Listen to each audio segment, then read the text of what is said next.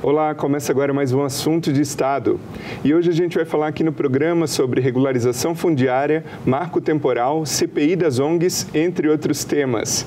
E para conversar comigo, o nosso convidado é o senador Jaime Bagatoli, do PL de Rondônia. Bem-vindo, senador. Obrigado, Sérgio. Obrigado a todos que estão nos acompanhando pela TV Senado. E dizer que é de suma importância estar aqui para nós discutirmos esses assuntos aí, o marco temporal, regularização fundiária, é, reforma tributária, enfim, esses assuntos que estão gerando muita polêmica tanto no Senado quanto na Câmara dos Deputados. Senador, para a gente começar então, em setembro o Senado aprovou um marco temporal para a demarcação de terras indígenas. O senhor votou a favor e declarou que seria uma forma de trazer segurança jurídica e um consenso entre o meio ambiente, povos indígenas e o setor produtivo. A matéria acabou sendo vetada pelo presidente da República e depois veio ao Congresso para a deliberação desse veto. O que explicar para parte da população que não enxerga esse consenso que o senhor menciona? Olha, para quem estiver nos acompanhando, Sérgio, você vê que nós é, mantivemos o marco temporal, 43 votos a favor, só tivemos, tivemos 21 votos contra. É, na Câmara dos Deputados também teve essa larga vantagem, com 128 votos de vantagem. Então, o que, que aconteceu? O presidente vetou, foi vetado o marco temporal. E o que eu vejo que está causando uma insegurança jurídica muito grande no campo sobre essa situação do marco temporal. Eu vou até citar um exemplo de Rondônia. Rondônia, quando foi colonizado na década de 70, é, entre principalmente quando surgiu, saiu a documentação é, dos primeiros assentamentos, das terras que a União vendeu, o INCRA vendeu, licitou e vendeu, que você entrava no, numa licitação pública. E lá dizia, Sérgio, que o INCRA dizia não, existia um documento da FUNAI dizendo que naquela onde estava sendo demarcada essas terras, passando para proprietários, é, para pequenos ou médios ou grandes proprietários, ela não existia nenhum indício de povos indígenas lá. Então você vê se passou-se esse tempo, então nós temos muito problema de muitas áreas que tinha negativa que não existia índio e hoje está tendo problema. É o caso de Santa Catarina, onde eu nasci, que você veja lá, daqui dos dois municípios, José Boatê e Vitor Meirelles, são 860 famílias com escritura centenária, com mais de 100 anos, e essas pessoas perdendo o direito da propriedade.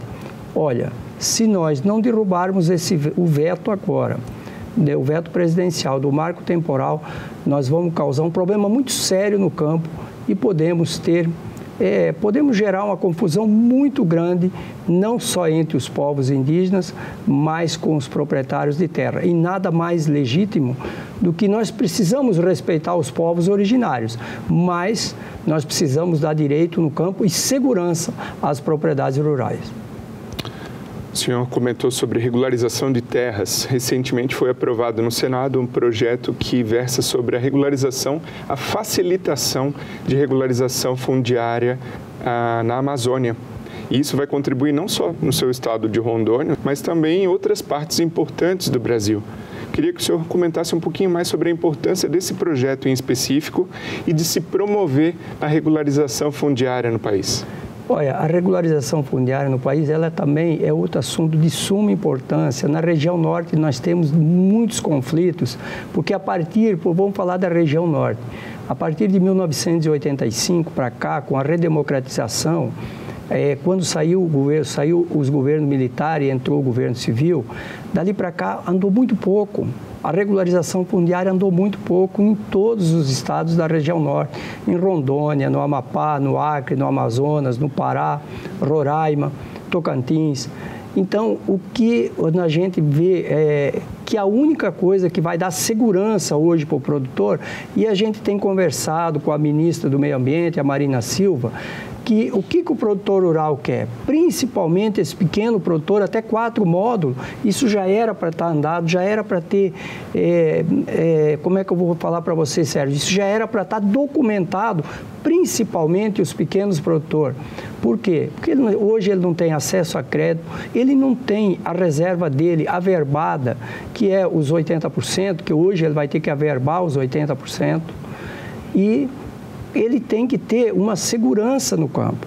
E a única, como é que um produtor rural ele vai ter acesso a crédito se ele não tem o seu documento da sua propriedade? Então, é de suma importância que nós se debrucemos sobre essa causa e fizemos definitivamente essa regularização fundiária que vai ser muito bom, inclusive para o meio ambiente.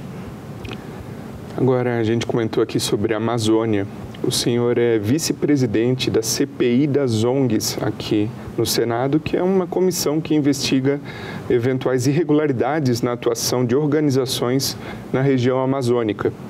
O que, que o povo pode esperar do resultado do trabalho dessa comissão? Olha, é, eu falo assim, eu, a gente que tem ido, nós temos ido, agora vamos no Pará, também vai ser a última viagem que a gente vai fazer dentro dessa comissão que está nessa CPI que está investigando essa situação das ONGs, do ICMBio, é, dessa WWF, desses institutos que causaram todo essa, esse desacerto, principalmente nas, nesse quesito das propriedades rurais e dizer para você o seguinte: como que você tem uma ONG que recebe dinheiro do governo, recebe dinheiro estrangeiro e eles não prestam conta de onde e de forma que estão gastando esse dinheiro. É um absurdo. Vocês vão ver lá nos resultados lá quais são os salários, da forma que é gasto esse dinheiro, como que eles gastam esse dinheiro praticamente é, em função de quadro de pessoal, e digo mais, qual o benefício que as ONGs trouxeram para o nosso para a região norte, principalmente para a Amazônia? Porque você vê, Sérgio, não tem nenhuma ONG que quer ir para o Nordeste. Não tem ONG que quer ir para o Nordeste. As ONGs querem ficar onde? Na região norte, lá nos sete estados da região norte. Então, eu digo para vocês o seguinte: é, eles, nós vamos entregar esse relatório dentro do tempo hábil, dentro desse ano ainda. É, nós queremos deixar tudo definido antes do dia 20 de dezembro, antes de haver o recesso. E nós queremos mostrar para a população como o que causou de seriedade e problema e como está sendo mal gasto esse dinheiro das ONG e está prejudicando o povo brasileiro, principalmente o povo da Amazônia.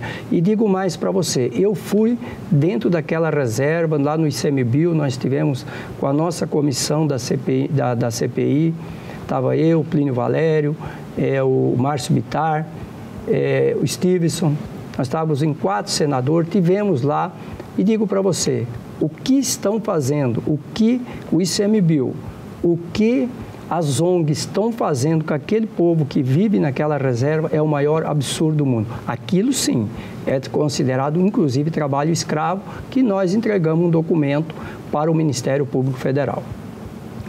Então a gente está falando não só de eventuais irregularidades de ONGs, mas também do ICMBio. Há alguma coisa nesse sentido também, de investigação também dessas, desses órgãos, IBAMA, ICMBio? Que está mais ligado é direto às ONGs, mas aquela reserva lá, que lá atua também o ICMBio, entendeu? Então, são juntos, são, são em conjunto. Inclusive lá está a WWF também está lá, entendeu? Na Amazônia, lá na, na, na, na reserva Chico Mendes. É uma reserva de quase um milhão de hectares Sérgio, se você vê da forma, da maneira que essas pessoas vivem lá, é o maior absurdo.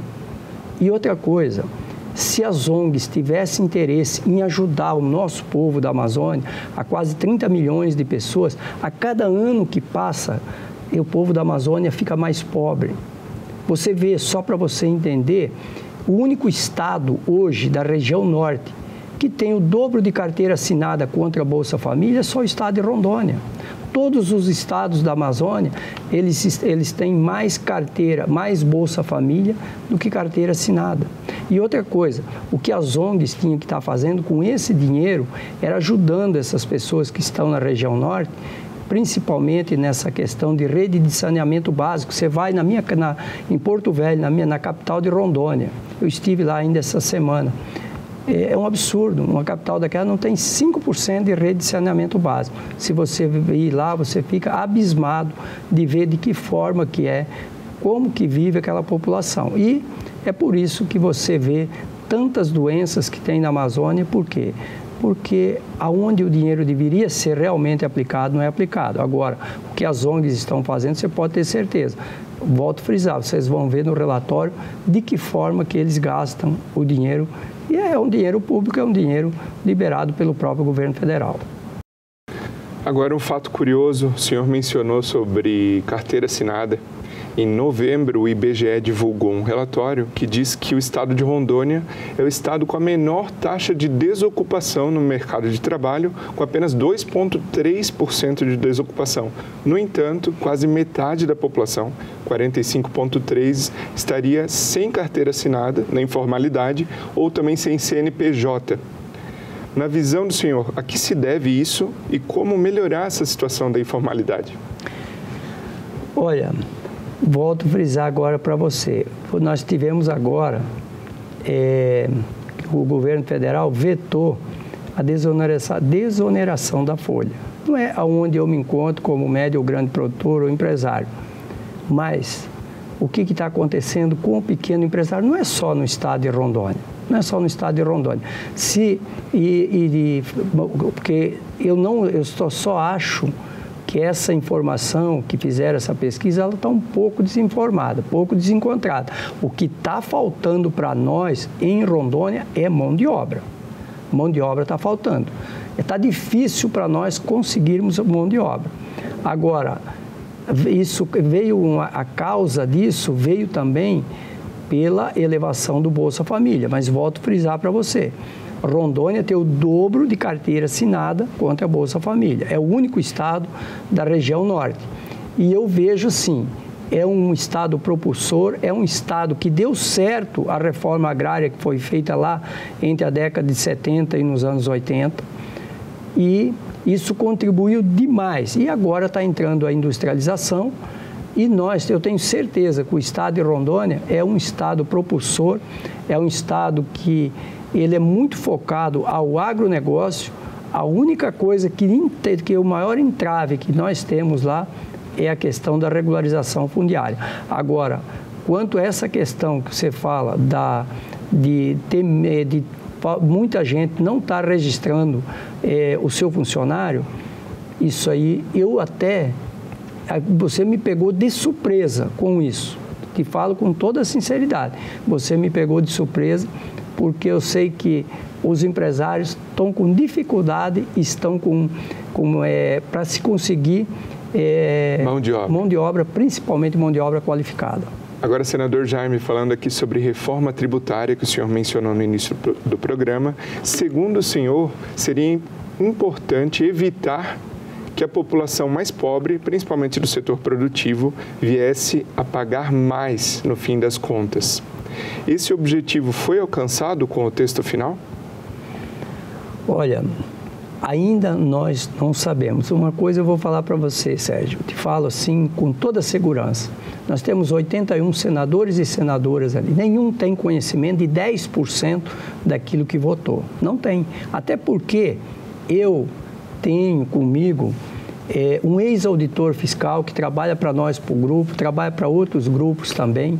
E os próprios, essas próprias pessoas que estão nos auxiliando, todos falam que vai aumentar a carga tributária.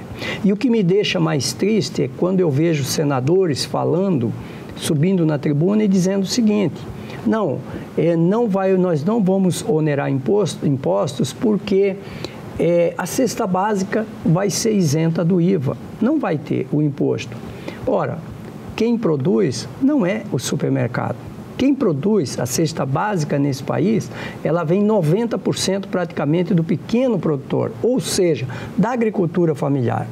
Ou é, é, é dos produtos do café, do leite, do feijão, do arroz, dos legumes, Entendeu? Então, ela vem, a cesta básica é produzida pelo pequeno produtor, pela agricultura familiar. E quando vem na cadeia a produção, ele não vai ser isento da tributação. Todos os insumos que ele vem co comprando, até ele chegar, para ele chegar na, na, na sua lavoura, para ele produzir, tudo para ele chega mais caro. Mais caro do que o médio e o grande produtor inclusive do que o médio e o grande produtor, no mínimo em torno de 30% a 35%. Então é isso que nós temos que entender, que nós não podemos aumentar no país a carga tributária. Agora, Sérgio, quem não quer sair do emaranhado de 40, 50 impostos para 5? Todos nós queremos sair. E eu falei naquele dia, inclusive, quando o governo não quis, nós, nós tentamos limitar, pelo menos que ficasse em 25%. Nem isso o governo não aceitou, o executivo não aceitou. Por isso que eu falei naquele momento que a reforma tributária é a mesma coisa que você entregar um cheque em branco para o executivo. Senador, o senhor defende programas que protejam aplicadores e defensivos agrícolas no setor produtivo. E também o senhor é relator de um projeto de lei que prevê a obrigação no empregador da aplicação de exames periódicos de saúde nesses trabalhadores expostos a produtos agrotóxicos. Qual que é a relevância desse projeto? A relevância desse projeto é o seguinte: você tem que cuidar da saúde dos seus funcionários. E isso, eu falo assim, é, o médio, o grande produtor vem fazendo isso há muito tempo. O que precisa não é só para o médio e o grande produtor, Sérgio, é para o pequeno produtor, é para a agricultura familiar também, que usa é, é, os agrotóxicos, ele tem que ter é, é orientação, que nem, por exemplo, lá no nosso estado, ele tem que ter orientação da Secretaria da Agricultura, das pessoas da Secretaria da Agricultura. É, lá nós temos é, a Imater, entendeu? Ela tem que ajudar esses pequenos produtores. Agora, é, quantos agrotóxicos, você, quem, quando a gente vê toda essa polêmica que vem em torno do, dos agrotóxicos, quem que não, nós não, você acha que qualquer produtor rural quer usar os agrotóxicos sem necessidade? Não, entendeu? É porque há no Brasil, como nós temos um, o, o, o clima, é nós estamos num clima tropical diferente dos Estados Unidos, é claro, nós usamos um pouco mais de agrotóxico, mas com cautela, com cuidado, por isso que precisamos cuidar dos nossos trabalhadores que atuam no campo, que atuam é, diretamente com esses defensivos. Senador Jaime, o senhor é autor de um projeto de lei aqui no Senado que prevê a possibilidade do acesso pelo trabalhador ao recurso do Fundo de Garantia do FGTS. Seria uma forma do trabalhador poder fazer uma gestão desse valor sem deixar preso a um fundo que hoje rende menos do que a poupança. Na prática, podemos dizer que isso seria como um aumento de salário, já que o trabalhador vai ter acesso mensalmente a esse recurso extra? Como que vai funcionar? Então, esse, você veja bem, ele teria que ter pelo menos o direito da remuneração, pelo menos da poupança. Era o mínimo que poderia ter, pelo menos, a remuneração que fosse da poupança. Hoje ele tem um rendimento de 3% ao ano. Então, é, você vê, e ele não tem acesso ao, a, a a, a, esse valor no momento que ele precisar. É o caso que aconteceu agora em Santa Catarina, por exemplo, no caso das enchentes lá na região do Alto Vale, de Rio do Sul, de Itaió, Trombudo Central, aquela região do Alto Vale, para ele poder ter um acesso, tem que nós, os próprios parlamentares de Santa Catarina estão brigando aqui, discutindo para que ele tenha acesso para essa retirada do fundo de garantia. Eu acho sim, é, nós temos que criar outros modelos para se fazer o financiamento também da casa própria, nós vamos ter que ter outros modelos no futuro, porque essa, o, o que, que é, na verdade, o fundo de garantia do produtor rural? Já disse, fundo de garantia. Quer dizer, é uma poupança que ele tinha lá, é isso que você falou. Agora, ele tinha que ter uma poupança lá muito mais bem remunerada do que é hoje. Você há de convir comigo. E ele teria que ter mais direito a esse acesso direto a essa conta. E no momento que ele precisasse, que ele comprovasse que ele estaria necessitando desse valor, não deveria haver tanta, tanto é, é, é rigor dentro da lei para que ele tivesse acesso e ele pudesse retirar pelo menos parte desse fundo de garantia. E já que o nome diz fundo de garantia, né, por tempo de serviço, talvez não seria o caso de trabalhar com a remuneração dele para equiparar uma poupança ou algo mais vantajoso e interessante para o trabalhador? O é, que, o senhor acha? É, porque, na verdade, se você vê o que é o fundo de garantia, é mais um salário anual que ele tem. Onde que ele não tem acesso e está ali. Qual que era o ideal? O ideal era, Sérgio, que esse valor ficasse ali e esse trabalhador pudesse, se todos eles tivessem condições de retirar esse valor só no dia que se aposentasse. Esse seria realmente o correto, porque já se diz fundo de garantia, igual você falou, só que não como a remuneração que é hoje. Porque a remuneração que é hoje ele nunca vai você já sabe que a própria inflação ela já vai corroendo parte desse valor. Agora, quando você não corrige nem a inflação, aí quer dizer, vai chegar lá no final, realmente o trabalhador, ele é prejudicado com o fundo de garantia. Agora, existe o outro lado que alega que isso é para financiar a casa própria. Agora, a casa própria ela tem que ser financiada de uma forma e de um, de um, de um sistema que ele não prejudicasse o, o, o, a, a, o trabalhador que está lá com o seu dinheiro depositado do fundo de garantia. Senador, para a gente encerrar, a gente está chegando ao fim do primeiro ano de mandato como senador da República. Gostaria que o senhor fizesse um resumo do que foi essa experiência nesse primeiro ano de mandato e o que o seu eleitor, o que o povo de Rondônia pode esperar dos próximos anos que vem por aí? Sérgio, eu quero dizer para você o seguinte, quem estiver nos acompanhando nesse momento pela TV Senado, é, o povo do estado de Rondônia sabe, eu conheço aquele estado praticamente quase há 50 anos, nós vamos fazer 50 anos que a gente está lá no estado de Rondônia.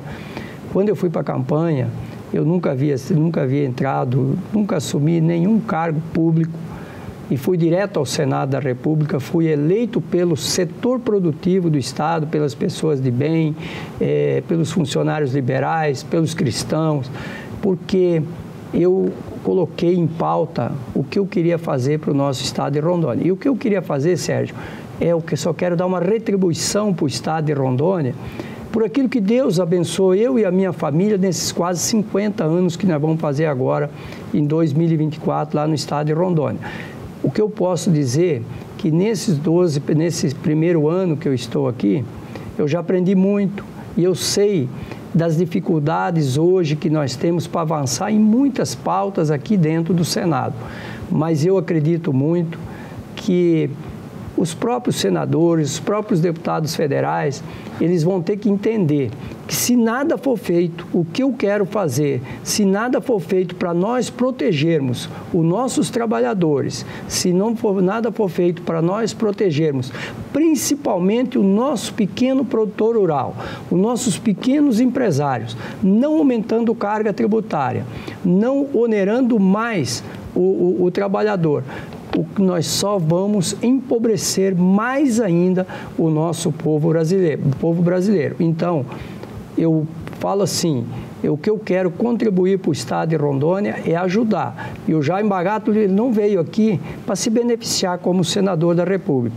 O que eu era para me beneficiar, Deus abençoa eu, a minha família e eu na condição de empresário, eu sei das dificuldades que nós temos para crescer e principalmente para gerar emprego e renda nesse país. Senador Jaime Bagato, muito obrigado pela participação aqui no assunto de Estado. Obrigado, obrigado, Sérgio. Um grande abraço a todos aí que estiverem nos acompanhando pela TV Senado. E o meu muito obrigado a você que nos prestigia com a sua audiência. Essa entrevista já está disponível para você rever ou compartilhar no nosso site senado.leg.br/tv e em nosso canal no YouTube. Aproveita e se inscreve lá ou também em podcast nas principais plataformas de áudio. Até o próximo programa.